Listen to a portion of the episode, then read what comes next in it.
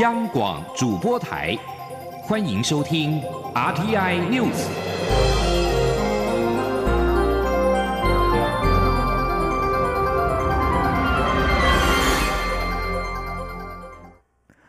各位好，我是张旭华，欢迎收听这节央广主播台提供给您的 RTI News。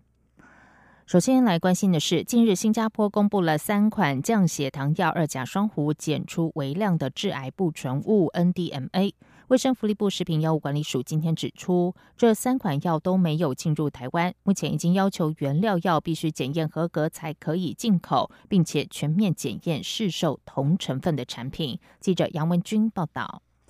药品致癌物风波始于去年，冰岛一家药厂委托中国大陆浙江华海制药公司制造的一款降血压、治疗心脏衰竭的缬沙坦成分药品，被验出有致癌疑虑的不纯物恩亚硝基二甲胺 （NDMA），引爆全球药品安全危机。今年九月，再传出知名国际大厂胃药善卫德也被验出微量的 NDMA，同样成分的药品也立即。及预防性下架。近日，新加坡又公布三款降血糖药，成分二甲双弧也被验出微量的 NDMA，引发美国食品及药物管理局 FDA 关注。食药署七号上午召开记者会，指出，根据调查，新加坡三款含 NDMA 的药品均未输入台湾，但因为新加坡公布的资料相当有限，目前仍在了解市售药品是否有用到相同的原料药。食药署也指出。书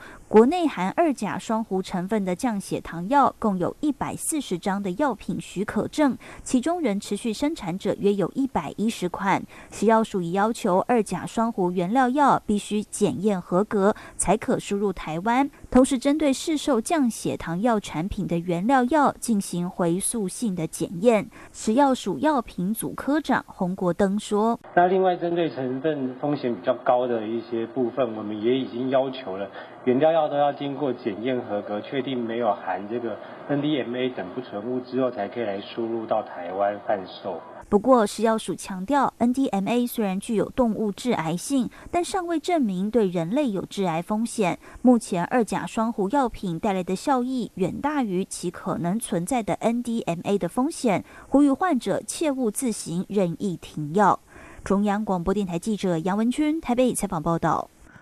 今年是美丽岛事件四十周年，文化部国家人权博物馆今天举办二零一九世界人权日典礼。副总统陈建仁在致辞时指出，当时如果不是这群人冲撞威权体制，台湾绝不可能成为亚洲民主灯塔。记者杨文君报道。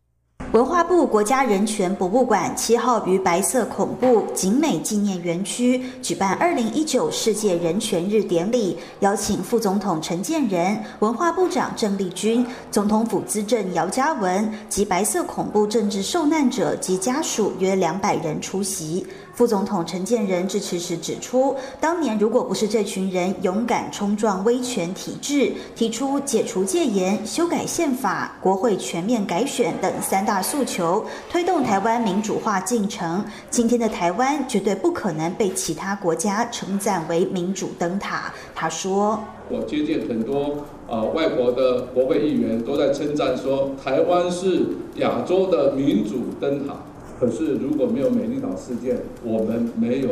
民主的灯塔。陈建仁也提到，处置白色恐怖带来的伤害远比想象中复杂。首要工作就是还原历史真相，确保每一位民众都能够了解前辈的付出，以谦卑的态度面对历史错误，才是和解的开始。他也说，在香港民主运动持续进行的此时此刻，这样的活动特别有意义，也期盼香港能够得到完全的自由、民主与人权。文化部长郑丽君致辞时也指出，我们拥有今日。的民主是世世代代台湾人不分性别、不分史观、不分统独的立场，在戒严的统治下，依然积压不了台湾人追求自由的心灵。所以，美丽岛事件不能忘记，更要让世界了解台湾人权的奋斗历程。中央广播电台记者杨文君台北采访报道。文化部国家人权博物馆今天于白色恐怖景美纪念园区举办二零一九世界人权日典礼，现场也邀请了四位受难者还有家属，分享美丽岛事件对他们所造成的影响。其中，一九五二年见证陆窟事件的陈九雄，当年年仅十三岁就被捕，是美丽岛事件中年纪最小的受害者。他在没有军法审判，也没有判决书的情形下，被保密局侦防组古正文选中充当杂役长达七年多。他说是直到假借探望生病父亲为由，才逃离了保密局。文化部长郑丽君今天也在现场颁发文物感谢状，感谢捐赠者提供白色恐怖史料，让民众能够深入了解台湾人权和历史议题。延续台日友好热潮与即将到来的二零二零东京奥运，中华文化总会和知名日本研出版学研出版社共同合作推出的《台湾的秘密》漫画，即将于十号在日本图书馆上架。透过台湾漫画家 Big Gun 大康大枪的绘制，以有趣的故事传达实用的台湾资讯，同时搭上冬奥盛事热潮。台湾的秘密漫画也会被放在接待选手的城市、学校，将让日本民众更了解台湾的运动、观光和文化。记者刘玉秋报道。自二零一七年开始，中华文化总会在日本东京上野公园举办台湾 Plus 三年期活动，成功吸引众多日本民众认识台湾的兴趣后，文总与日本学研出版社又合作推出台湾的秘密漫画，由日本笔者撰写脚本，并首度尝试由台湾漫画家 B 杠大枪绘制，以平易近人的方式介绍台湾文化，成为最佳的台日交流桥梁。而为延续台日友好热潮，以及即将到来的二零二零东京奥运盛事，台湾的秘密漫画将在十号送抵全日本三千一百七十四所国立图书馆与全东京都一千三百三十二所小学图书馆。同时，冬奥期间也会放置在主要接待选手的十五座城市三百五十四所学校。文总副秘书长李厚庆表示，这次合作经由台日双方长达一年多的反复沟通、实地考察与脚本讨论后，精选出多个能代表台湾的特色，犹如棒球、夜市等，共计五十二页的故事浓缩台湾最精彩的美丽人事物。希望借由故事的方式传达有趣实用的台湾资讯给日本的小朋友们。再搭上东京奥运的话题，介绍日本人所不知道的台湾，加强对台湾的理解，让台湾的新印象可以从日本学童开始扎根。呃，透过几个月的一些交互的一些讨论，那我们邀请到台湾的这个漫画家 B 杠来作为这本书的一个绘制。呃，透过呃日本的图书馆，还有东京的这个小学，及呃未来会有几个接待。到全省的一些呃学校，然后放在他们的这个学校，让大家来阅读，让日本的学童能够透过这个方式看到的一些朋友，能够了解台湾。台湾的秘密这一次限量发行一万本，日本国立图书馆馆藏，可供日本人借阅。文总希望有兴趣的台湾朋友可以大力推荐给日本朋友，也欢迎民众亲自到日本朝圣一番，做一次最棒的台日交流。中广电台记者刘秋采访报道。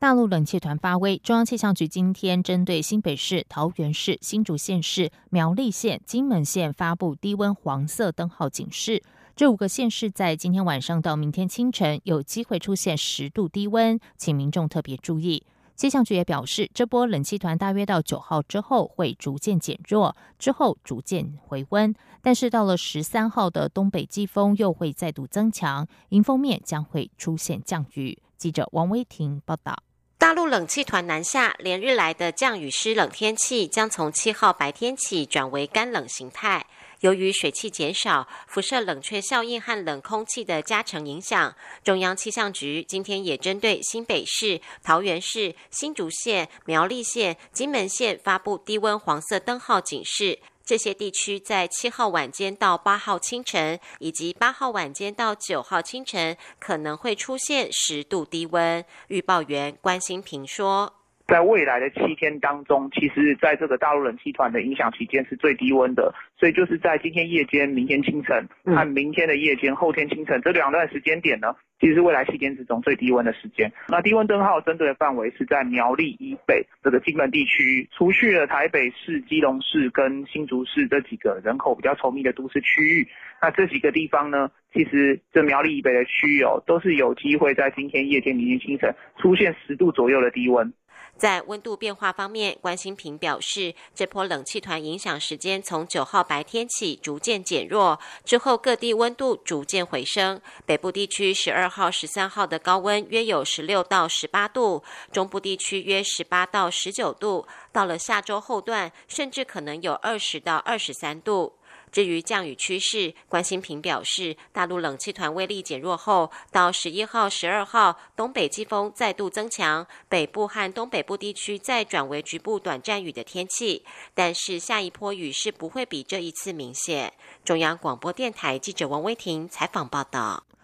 在外电消息方面，白宫经济顾问科德洛六号表示，美国十二月十五号对中国商品加征新一轮关税的最后期限不变，总统川普将做出最终决定。距离最后期限仅剩下大约一周，双方的谈判人员正密集协商。白宫国家经济会议主席科德洛告诉财经新闻频道 NCBC，川普将会做出最后决定，而十二月十五号会是个重要的日子。中国国务院关税税则委员会六号表示，他们会根据相关企业申请，展开部分从美国进口大豆、猪肉等商品关税排除工作。这是中国最近一次对美方释出友善讯息。华府和北京正在试图达成第一阶段协议，双方打了十七个月的贸易战，也渴望因此降温。这场世界两大经济体之间的贸易战，引发全球金融市场震荡，破坏全球供应链，以及冲击全球经济成长。科德洛表示，美中谈判人员几乎天天通话，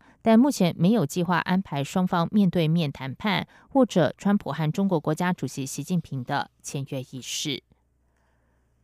路透社今天报道，美国非洲司令部表示，美军一架非武装无人机上个月在利比亚首都的迪利波里附近失去踪影，而实际上是遭到俄罗斯防空武器击落。美国非洲司令部表示，正要求俄方将这架无人机的残骸归还给美方。路透社报道，俄国空防武力击落美军无人机，展现莫斯科与北非国家利比亚逐渐强大的军事力量。根据报道，俄国佣兵加入东部军事强人哈夫塔阵营，介入利比亚内战。哈夫塔想要攻占首都迪利波里，成为主宰利比亚的统治者。但是目前的迪利波里是由国际社会承认的全国团结政府控制，双方处于战争状态。领导美国非洲司令部的汤森将军表示，他相信俄国空防空武力当时在开火攻击时，并不知道那是一架美军远端操控的无人飞机。汤森并说，他们拒绝归还，还说不知道无人机的下落。先前美方并未公开这架无人机遭击落事件。美军非洲司令部空军中校卡恩斯如今公布评估报告，指这架无人机是在十一月二十一号失去踪迹。美方并且认定这架无人机不是被俄国私营军事承包公司击落，就是被哈夫塔领导的利比亚国民军给打下来的。澳洲东部森林大火今天持续延烧，失控的火势迫使当地居民离开他们的家园。消防当局警告，大火可能会直接威胁住在火势蔓延途径的居民。澳洲其他地区下周预计会遭到热浪的袭击。森林大火在澳洲很常见，但是科学家表示，澳洲野火季今年提早报道。由于当地长期干旱，再加上全球暖化助长恶劣的气候条件，使得野火的火势加剧。法新社报道，澳洲昆士兰省首府布里斯本城市外围三个地区饱受野火肆虐，附近的气温已经突破摄氏四十度。住在这三个地区的居民被告知要立即撤离家园。另外，大火肆虐雪梨周围地区，浓烟笼罩整座城市，使得当地罹患呼吸系统疾病的人数达到高峰。有许多户外活动也因此被迫取消。消防员表示，要花上数周时间才能够控制住这场大火。但如果没有降下大雨，火势就无法被扑灭。雪梨北方六号爆发森林大火，燃烧面积已经达到三十三万五千公顷，主因数起火起。火灾合并为大规模的野火，并且逐渐包围这座澳洲最大的城市。以上，央广主播台，谢谢收听。这里是中央广播电台台湾之音。